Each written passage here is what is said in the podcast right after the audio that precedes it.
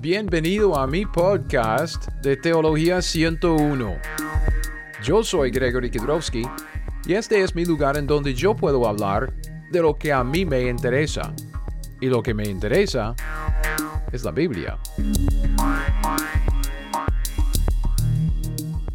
Muy buenos días mis amigos, mis hermanos en Cristo y los demás que están viendo y escuchando este video. Ah, yo soy Gregory Kidrowski, este es mi canal de YouTube que se llama Teología 101, 101, ¿por qué? Porque no creo que sea tan difícil entender la Biblia. Um, este video creo que es el sexto video en una serie sobre lo que se llama la cláusula joánica. Entonces, si usted no sabe qué es la cláusula joánica, si usted no ha visto uh, estos videos, deme un segundito. La cláusula joánica es, uh, consta de estas dos frases aquí en 1 de Juan 5, los versículos 7 ah, y 8. Y es la declaración más clara en toda la Biblia acerca de nuestro Dios como una Trinidad. Hemos hablado mucho acerca de lo que yo llamo la ah, revelación progresiva eh, en cuanto a la palabra de Dios, que Dios dio su palabra a través de la historia en una manera progresiva. No nos dio toda la revelación de un solo tiro. Eh, sin embargo, lo que tenemos después de, de, ah, de, todo es la revelación completa en la escritura. El primero que escribió fue Job. Ah, bueno, creo que um, Eliú escribió Job, pero eso fue el primer libro. Luego siguen los cinco libros de Moisés y, y vemos algunos algunas de las doctrinas ahí como que Dios empieza a explicar ciertas cosas en los primeros libros de la Biblia, pero conforme a que da más revelación escrita, entonces tenemos más revelación, más explicación, más detalles acerca de lo que Dios quiere decirnos. Y eso es lo que vemos en cuanto a en cuanto a la Trinidad, que vemos en el Antiguo Testamento ciertas cosas que nos dan a entender que, que Dios es una pluralidad en unidad, como cuando Él habla acerca de crear a Adán y Eva, dice que hagamos al hombre a nuestra imagen, entonces se refiere a sí mismo en en plural, como nosotros, también cuando baja para ver lo que estaba pasando en la torre de Babel, dice nosotros, entonces confundamos uh, las, las, lenguas. Entonces hay, como vemos las, como las semillas allá, pero conforme a que, que Dios va dando más y más revelación en la escritura, uh, vemos más explicación y más detalles sobre el asunto.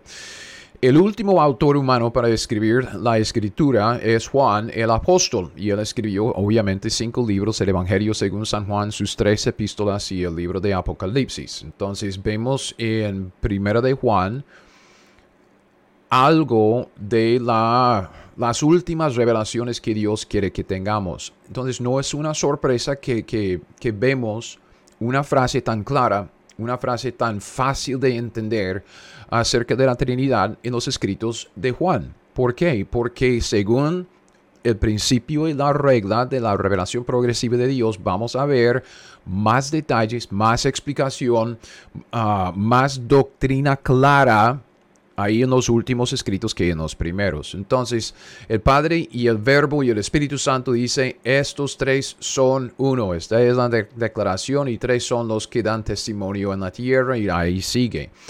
Estas dos frases que yo puse en rojo son ah, los, las frases que forman lo que, lo que la gente quiere llamar la coma o la cláusula joánica. Y la coma joánica viene del latín, eso hemos visto mucho. Este es latín coma joaneum. Coma en latín quiere decir frase o cláusula. Entonces yo he estado refiriéndome a esta cláusula como la cláusula joánica.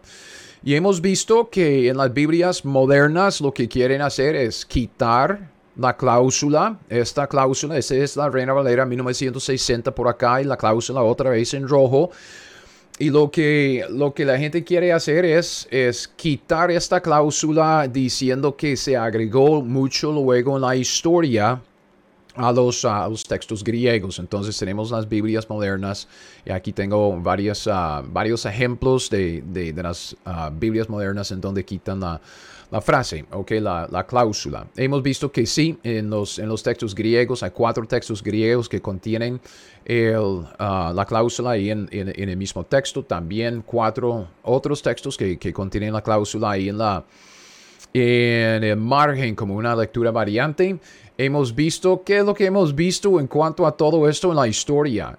Que desde los primeros siglos había gente citando la cláusula palabra por palabra en la escritura. Cipriano de Cartago, este hombre dice, está escrito en 250 después de Cristo. Tertuliano obviamente en 200 luego.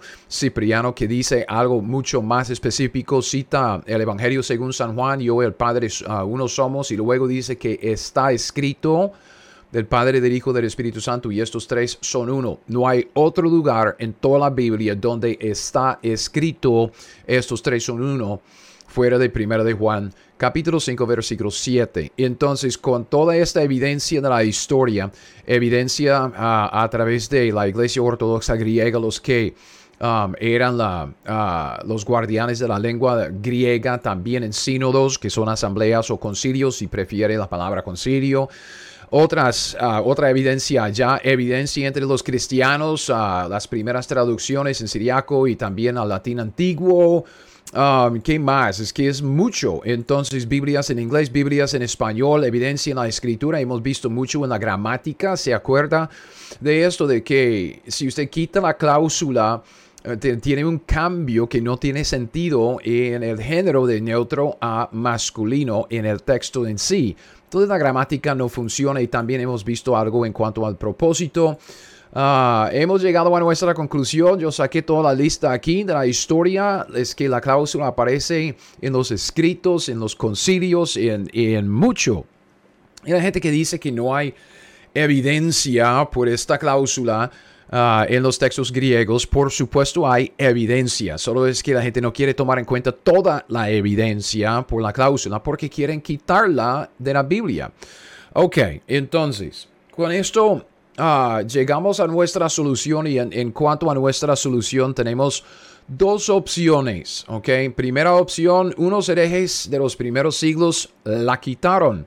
Y la segunda opción es que unos cristianos con buenas intenciones la agregaron. Vimos ah, mucho en cuanto a lo que la Biblia dice acerca de los creyentes y cómo es que los creyentes se acercan a la palabra de Dios, se acercan a la palabra de Dios con mucha reverencia y también con temor y temblor.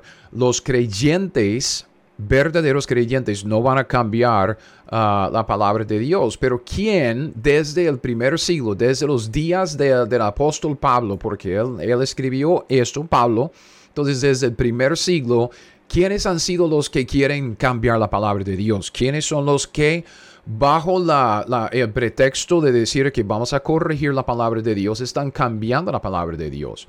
La Biblia dice que los herejes y apóstatas no tienen ningún temor de la palabra de Dios y están dispuestos a cambiarla cuando les sirva y cuantas veces quieran. Eso es lo que Pablo dice.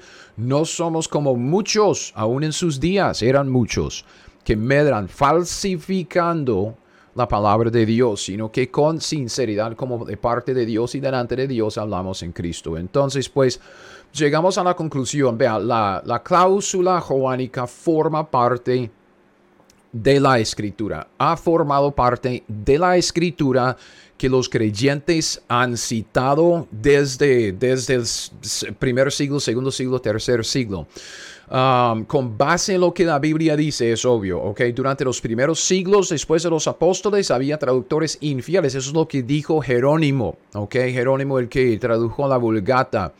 Traductores infieles quienes eran contrarios a la verdad cristiana. Jerónimo dijo y lo escribió como un testigo ocular que, que los infieles quitaron la cláusula juánica y crearon sus manuscritos que no la contenían. Entonces eso pues no nos sorprende porque nosotros, según lo que dice la Biblia, entendemos que siempre va a haber adversarios a lo que Dios dice. Desde el principio es lo que hemos visto ah, que, que sale de la boca de nuestro adversario. Estas son las primeras palabras que salieron de la boca de nuestro enemigo el diablo, con que Dios os ha dicho. Y con estas palabras, con esta pregunta, lo que quiere es poner en duda la certidumbre de las palabras de verdad. Y Dios dice en varios lugares, a mí me gusta este versículo solo porque saque el principio muy claramente, Proverbios 22.1, para hacerte saber la certidumbre de las palabras de verdad. Lo que yo estoy diciendo, ok, yo, Gregory Kedrowski, aquí en medio de los Estados Unidos, es el lunes por la mañana, Ah, por la mañana porque me pusieron mi trabajo a trabajar una jornada de la tarde noche. Qué aburrido. Um, los días son larguísimos, pero por lo menos tengo un tiempito aquí en, la en las mañanas para sacar mis estudios y, hacer otras cosas provechosas. Um, es el lunes, entonces um, a veces como que los lunes son buenos y a veces que son, son malos, ¿verdad? Yo a veces salgo ah, del fin de semana medio deprimido por ah, la situación de las iglesias aquí en los Estados Unidos. Honestamente, um, ustedes que me conocen, ustedes saben, preferiría mil veces ah, estar en otro país que, que, acá en, en, los Estados Unidos. No hay, no hay mucho ministerio por acá en este momento. Hay mucho trabajo y gracias a Dios que tengo por lo menos um, esta manera de compartir la palabra de Dios con algunos amigos, hermanos y otros uh, por medio de estos videos. Entonces, uh, pero para que sepa, para que si usted quiere orar, que, que estén orando uh, por el ministerio acá, lo que quisiera es, es ver a Dios trabajar aquí entre, entre los de, de habla inglesa, digámoslo, entre los gringos y también a levantar algo también entre los hispanos si Dios quiere. Entonces, ah, con esto, ah, simplemente quiero decir que mi ministerio, cuando yo era pastor, cuando yo era misionero, cuando yo era un maestro en una iglesia, uh, siempre trataba de, de comunicar esta verdad, de que usted puede confiar en la Biblia que Dios le ha dado, la Biblia de la reforma, la Biblia que salió de la buena línea de los textos que Dios preservó a través de la historia. Y, voy a recurrir al mapa una vez más porque este mapa es clave para entender lo que está pasando. Este, este mapa es clave para entender ah, cómo es que debemos acercarnos a la Biblia. Todo empezó en Jerusalén, ok, con los judíos. Vemos en el, en el libro de Hechos que, que Pablo y los primeros misioneros salieron de Jerusalén, llegaron a Antioquía de Antioquía vemos uno, dos y tres ah, viajes misioneros de Pablo. El primero salió en, una, en su primer viaje principalmente evangelizando y empezando iglesias por Asia Menor y un poco de Europa por acá. Su segundo viaje misionero sale para establecer a los hermanos en, la fe, lo que podríamos llamar como edificación, edificación en su segundo viaje misionero. Y luego en su tercer viaje misionero, él se enfoca más en, en, lo que es el desarrollo de líderes, en el liderazgo que él va a dejar en su ausencia porque sabe que su tiempo se está acabando. Además, vemos que Pablo escribe cartas, sus epístolas a estas iglesias aquí en Asia Menor y en Europa. Entonces vemos esto como que podríamos llamarlo como la línea buena. Esta es la línea, si, si podemos seguir la historia, el movimiento de Dios a través de la historia por medio de Pablo, sus escritos, las primeras iglesias, los primeros ah, creyentes y el movimiento del Espíritu Santo empezando iglesias, vemos que va hacia el norte y hacia el oeste, aquí hacia Menor Europa. Esta es la buena línea pero a la misma vez las escrituras se están llevando a un lugar que se llama Alejandría, Egipto. Y fíjese en la Biblia, nada bueno sale de Egipto. Dios sacó a su pueblo de Egipto porque su pueblo se esclaviza ahí en Egipto. Los egipcios maltratan a los, a los del pueblo de Dios. Es que nada bueno sale de Egipto. Egipto es malo en la Biblia. Cuadros, tipos y cuadros, entonces es malo. Aquí en una universidad, la Universidad de Alejandrina, gente como Orígenes, esos herejes y apóstatas, ellos como que agarraron la escritura de Jerusalén y empezaron a cambiarla conforme a su propio parecer, conforme a sus propias concupiscencias.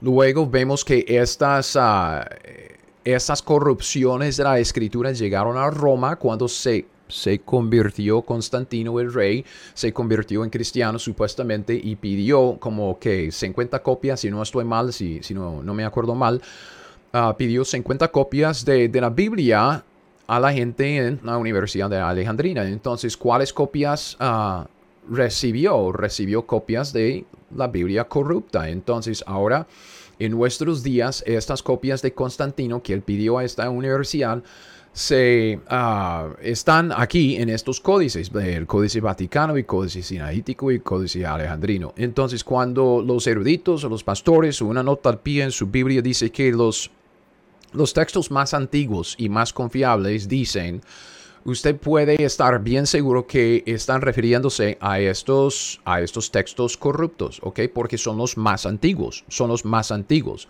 Lo que ellos hacen es que, pasen un, paso más de, lo que se puede calificar a los más antiguos para decir que son más confiables. Y yo digo, son cualquier cosa que confiables, ¿ok? Son corruptas. Entonces vemos, vemos la... Uh, la preservación de la palabra de Dios y las palabras de Dios por esta buena línea, por el, imperio bizantino, que se llama el texto bizantino, que llegó a ser llamado el texto recibido, ¿ok?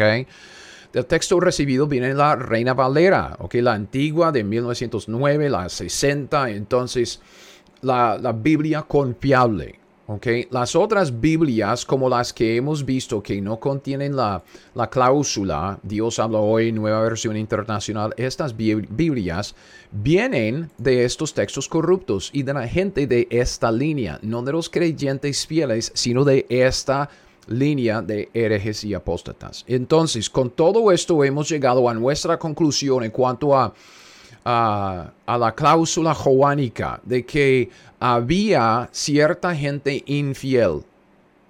Quitaban la cláusula de los textos que están corrompiendo. ¿ok? Gaius, este es otro que, que citamos, él vivió y escribió alrededor del cambio del siglo 175, poco después del apóstol Juan, otro testigo ocular de aquel entonces que escribió su testimonio, dice las escrituras divinas de que estos herejes han corrompido audazmente, imponiéndoles manos violentas con el pretexto de corregirlas. Y esto es lo que vemos hoy en día. ¿ok? Estos buenos eruditos que, que nos ayudan hoy en día porque ellos están corrigiendo la Biblia para que podamos entenderla mejor. Y yo digo no. Um, es, es, el mismo juego. Es el mismo juego que hemos visto desde el principio con que Dios os ha, dicho. Vea, si Dios no preservó su palabra, ¿cómo es que usted cree que, Dios puede preservar su alma por toda una eternidad? Si Dios no puede preservar palabras, eh, con tinta en papel, blanco y negro, en un libro, si Dios no puede hacer esto, ¿cómo es posible que usted cree que Él puede preservar su alma eterna? ¿Ok? Entonces, seamos creyentes. Si nos llamamos cristianos, seamos creyentes. Creamos en lo que Dios ha dicho y creamos en la Biblia. ¿Ok? Porque Él prometió preservar la Biblia para siempre. Y no solo el mensaje de la palabra de Dios, Él prometió preservar sus palabras individuales. Entonces solo tiene que preguntarse en dónde están. Y ahora para terminar um, este estudio sobre uh, la cláusula joánica, uh, honestamente es, es, es, casi demasiado, es increíble la evidencia que existe por la cláusula uh, joánica en la historia, en las traducciones siriaco, latín, testigos oculares a través de la historia es mucho.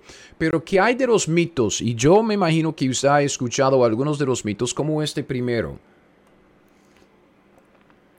Lunes en la mañana el café es bueno. Um, mito, mito, mito número uno, ¿ok? Mito número uno. Um, Erasmo y su promesa. Este como que a cada rato se oye este, esta burrada, este mito. Ah, esto, este mito dice que Erasmo dijo que metería la cláusula joánica en su texto griego si alguien pudo presentar un manuscrito griego con dicha cláusula de 1 de Juan 5, 7 y 8. Ahora, vea, vea. Uh, Bruce Metzger, yo tengo el libro. Déjame un segundito, ya, ya vuelvo, ya vuelvo, vea. Tengo este libro, este es el libro ah, que estoy citando, ah, el texto del Nuevo Testamento, su transmisión, corrupción y restauración por Bruce Metzger y otro que se llama Ehrman. Ehrman. Entonces, um, es, es, una, es un libro con, con muchas notas. Aquí, aquí está la cita mm, ahí en, en amarillo que dice que primero de Juan, en la cláusula es, es ciertamente un pasaje espurio, ¿ok? Espurio. Entonces yo digo eh, mentiras. Um, y aquí están la, lista de los textos uh, griegos en donde aparece la cláusula joánica. Y también, también, esta, este es el mito este es el mito. Yo voy a, voy a explicar este mito que él, que él tiene aquí en el cuerpo de, lo que está escribiendo. Fíjese. Pero fíjese aquí también que tenemos una nota al pie. Entonces, para que ustedes sepan, yo no estoy mintiendo acá. Yo no estoy inventando estas cosas. ¿Ok? Déjeme explicarle.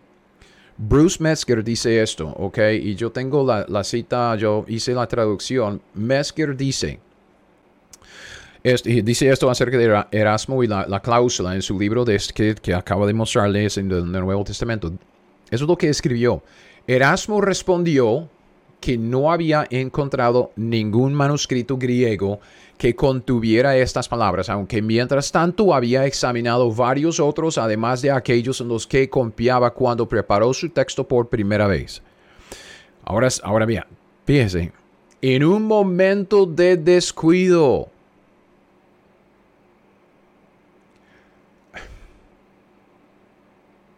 ¿Cómo lo sabe? ¿Estaba allá hablando con Erasmo? ¿Cómo es que él sabe que había un momento de descuido? Ok, disculpen.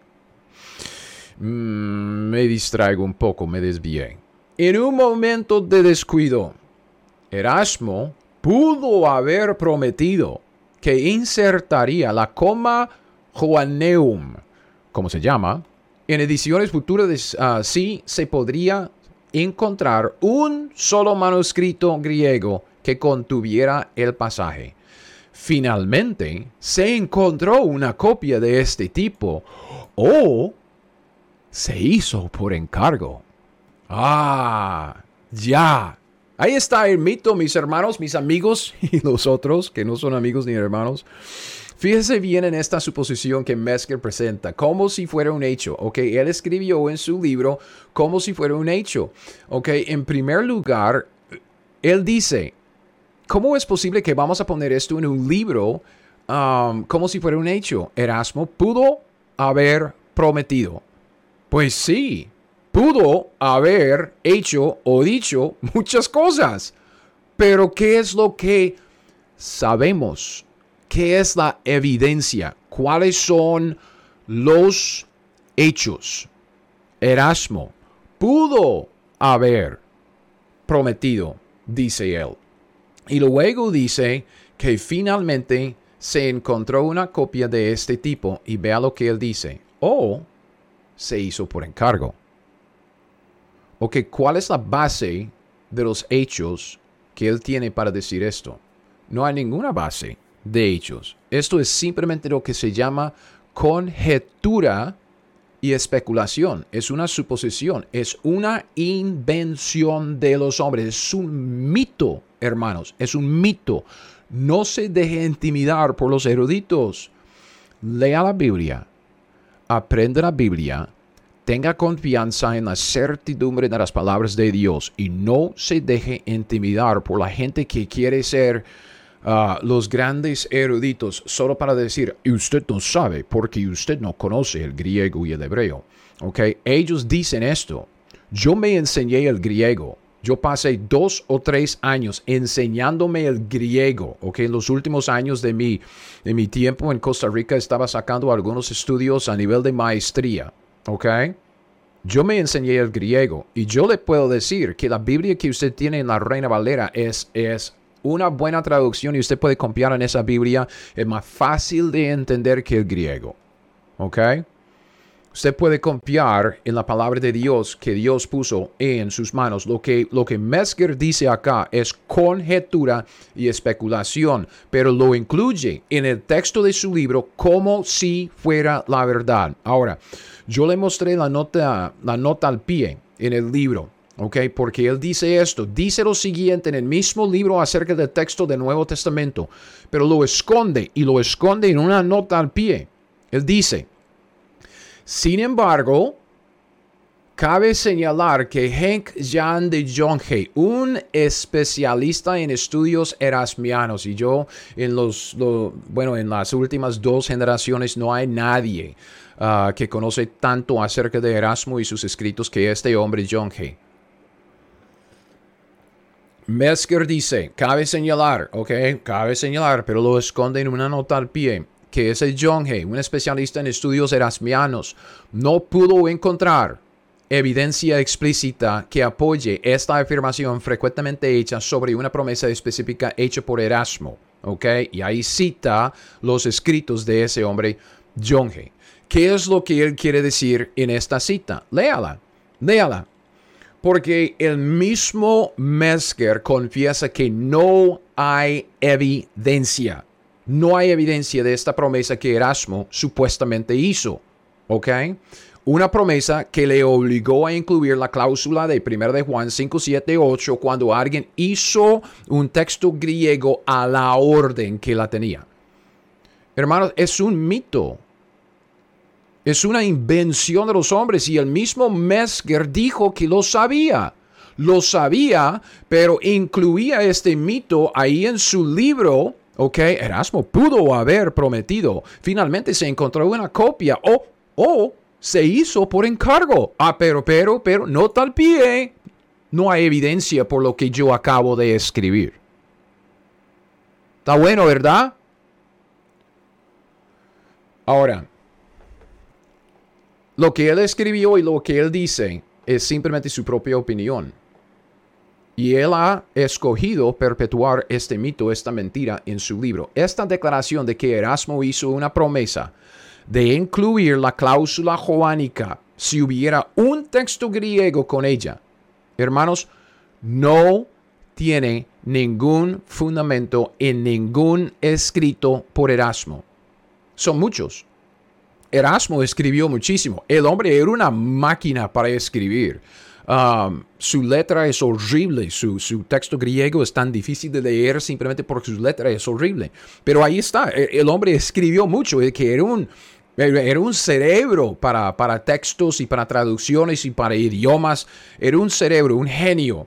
Pero debido a, esto, es que la gente siempre cree, es que están perpetuando el mito. Yo me imagino que algunos de ustedes han oído ah, algo Ah, parecido a esto, que, que, no aparecía en ningún texto griego, pero Erasmo dijo algo que si pudiera ah, producir un, un, texto griego, entonces alguien como que metió el texto allá, entonces Erasmo, conforme a su promesa, tuvo que incluirlo ahí en su, en su texto griego. Eso es una mentira, hermanos, es una mentira, es un mito. El mismo Bruce Mesker lo dijo. E, Erasmo no dijo eso. Es un mito, ¿ok? Y debido a que se desacreditó este primer mito, los infieles y los incrédulos han sacado otro, ¿ok? Y este es, este es el segundo y este es el último y no vamos a, a, seguir más con, con, con, esta cosa, pero vea. El mito número dos, desafío, que primero tenemos la promesa de Erasmo, que él prometió, pudo haber prometido incluirlo si hubiera un texto griego. Este es el desafío. Y el mito dice, Erasmo desafió a un hombre, Edward Lee. Edward Lee era un contemporáneo suyo, alguien que vivió ahí por, el, mismo tiempo de, uh, de, Erasmo, y él desafió a Erasmo a encontrar un manuscrito griego. Espera un segundito porque se cortó. Ahí está, ok. Erasmo desafió a Edward Lee, un contemporáneo suyo, a encontrar un... Ok, lo dijo al revés, lo dijo que, que... No, Erasmo. Ok, este es el mito. Ok, más café y empecemos de nuevo. Erasmo desafió a Edward Lee, un contemporáneo suyo, a encontrar un manuscrito griego que incluyera la cláusula joánica de 1 de Juan 5, 7 y 8. Ok. Esta mentira, ¿ok?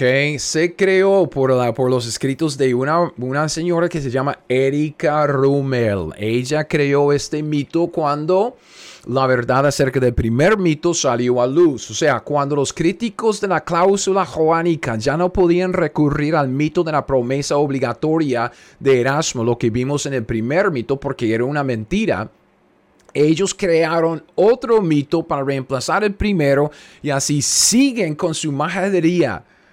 A mí me gusta esa palabra, majadería, majadería oponiéndose a, la inclusión de la cláusula en la escritura. Y otra vez vemos que sale ese hombre, um, a ver, la explicación del experto, ese hombre Hank Jan de Jonge, ok, Jan de Jonge. Entonces vemos otra vez que ese es especialista en estudios erasmianos. Él desacreditó este mito en 1995, ah, pero siguen.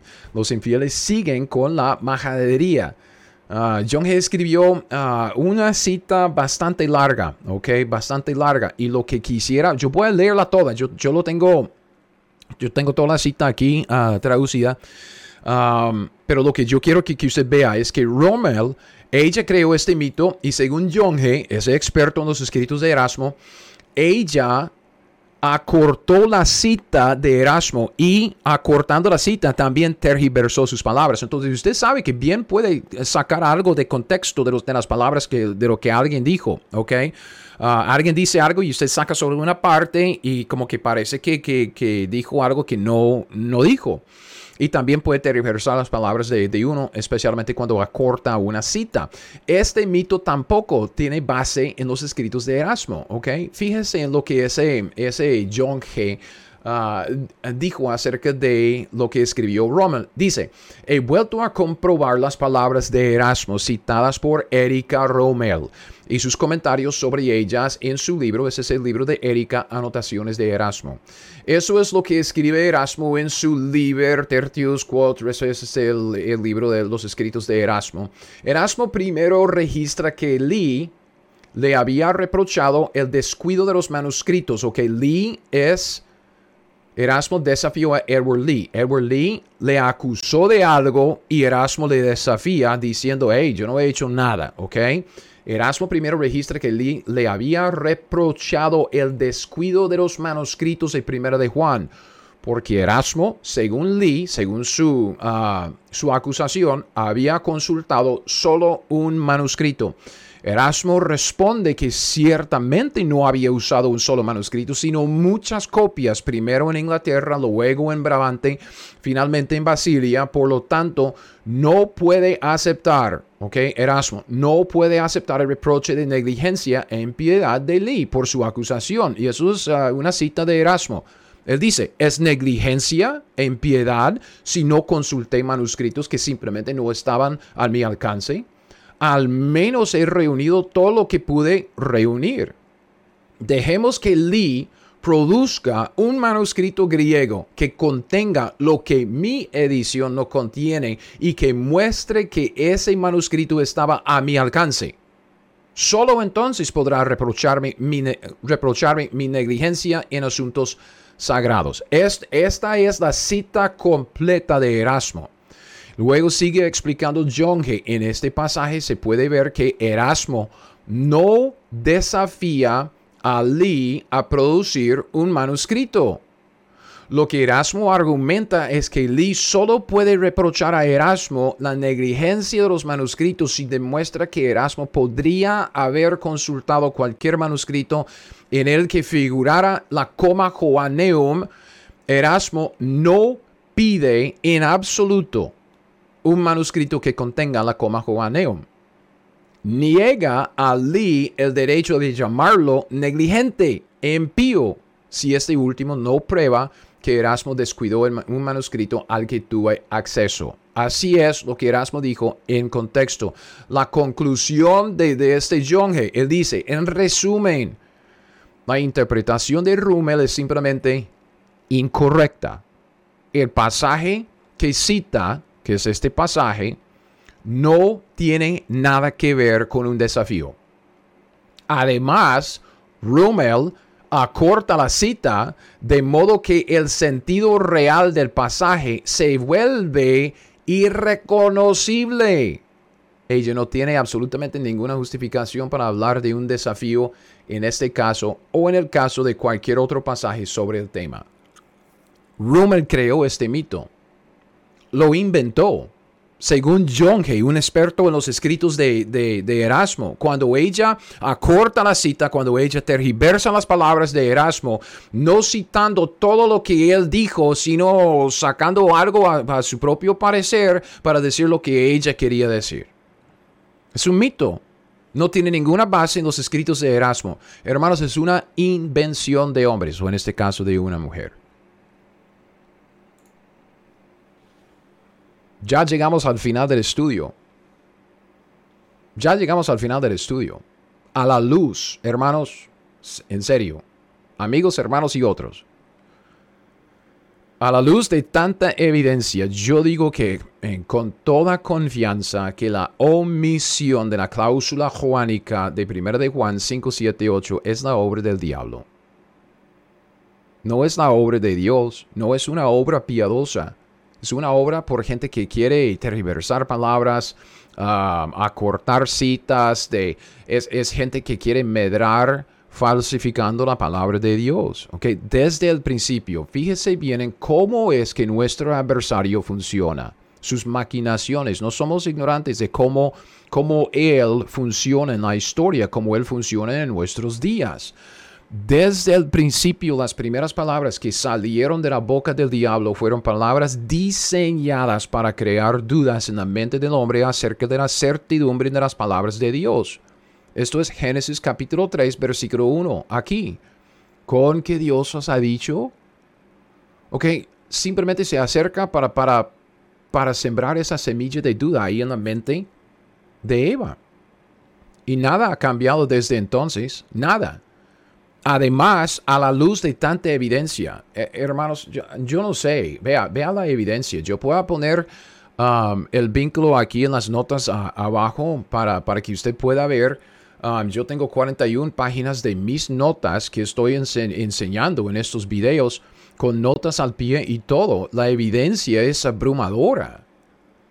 A la luz de tanta evidencia, digo yo, y yo lo digo con toda confianza, que los que quieren perpetuar esta obra del diablo, quitando la cláusula joánica o causando dudas en la mente de la gente acerca de la cláusula joánica, o son ignorantes o son mentirosos. O son ignorantes de toda la evidencia que existe por esta cláusula o simplemente son mentirosos y están engañando a la gente. Porque hay mucha evidencia. Y ahora, para terminar, a la luz de tanta evidencia, fíjese lo que Dios nos ha dado. A la luz de tanta evidencia, hechos, hechos históricos, solo se requiere la más mínima de fe para creer que Dios ha preservado sus palabras en la Biblia, incluyendo la cláusula juánica. Ok, vea, vea toda la evidencia que hemos visto. Son seis videos sobre una cláusula, dos frases en dos versículos, primero de Juan 5, 7, 8. Tanta evidencia. Así es como funciona la fe cristiana. La fe cristiana no se basa en la nada. No, no estamos hablando de, de una fe sin base. No estamos hablando de una fe Ah, mística. No, ay, solo tiene que creer. No, tiene que aprender. Aprenda la historia, aprenda lo que pasó, aprenda lo que dice la escritura. Compare una cosa con la otra. Aprenda, aprenda los hechos. Como hemos visto en la evidencia por la cláusula joánica, hemos analizado los hechos. Y esto es lo que Cristo dice. No tengo el versículo en la pantalla, solo escuché. Es el Lucas 17.6. Lucas 17.6. Entonces el Señor dijo, si tuvierais fe como un grano de mostaza, no sé si usted ha visto un grano de mostaza, es una bolita ahí chiquitica. Podría decir a este sicómoro, desarraigate y plántate en el mar y os obedecería. Lucas 17, 6. Si tuvierais fe como un grano de mostaza. ¿Por qué es que Cristo dice esto? Porque luego en Marcos 4:31 vemos que eh, el grano de mostaza es la más pequeña de todas las semillas que, hay en la tierra. Entonces Cristo está haciendo una comparación diciendo, solo requiere una fe como del tamaño de, de un grano de mostaza. Chiquitica. La más mínima de fe requiere. ¿Por qué? Porque la evidencia, los hechos en la historia es abrumadora. Hay tanta evidencia que solo requiere un poquitico de fe para creer que Dios preservó sus palabras, incluyendo, incluyendo la cláusula juánica. Dios prometió en el Antiguo Testamento, en el Nuevo Testamento, en varios lugares, Dios prometió preservar sus palabras. Y yo digo con toda confianza que lo ha hecho. Lo ha hecho y lo ha hecho en varios idiomas. Entonces, si creemos en las promesas de Dios, si somos creyentes, seguidores de Dios, cristianos, sabemos que Él, Dios, cumplió con lo que dijo. Dios es fiel, preservó sus palabras. Y después de ver tanta evidencia por la cláusula joánica desde los primeros siglos, honestamente no es difícil creer que la cláusula formaba parte de la escritura desde el principio igual que hoy día. Solo requiere la más mínima de fe como un grano de mostaza. Entonces aquí le dejo con la cláusula. La cláusula joánica sí forma parte de la escritura inspirada por Dios. La Biblia dice, la palabra de Dios dice, Dios dice, tres son los que dan testimonio en el cielo, el Padre, el Verbo, el Espíritu Santo. Estos tres son uno.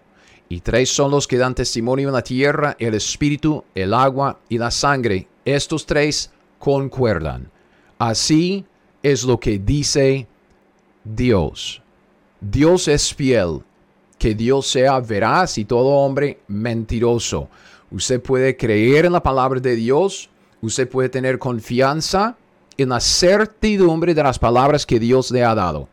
No debemos cambiar nada, simplemente debemos recibir la palabra de Dios tal como es la palabra de Dios, nuestra autoridad. No debemos corregir la palabra de Dios, ella debe corregirnos a nosotros. Entonces, hermanos, amigos y otros, pues yo termino este estudio acá. Yo espero que le haya sido de alguna manera una bendición o por lo menos informativo este estudio sobre la cláusula joánica. Gracias por escuchar mi podcast Teología 101. Ahora, si usted quiere las notas de este estudio o de cualquier otro estudio que he sacado, todos mis estudios están disponibles en mi sitio web teología101.net. Es teología101.net. Y con esto lo dejo. Hasta el próximo. Siga fiel. Aprenda la Biblia y haga lo que ella le dice. Música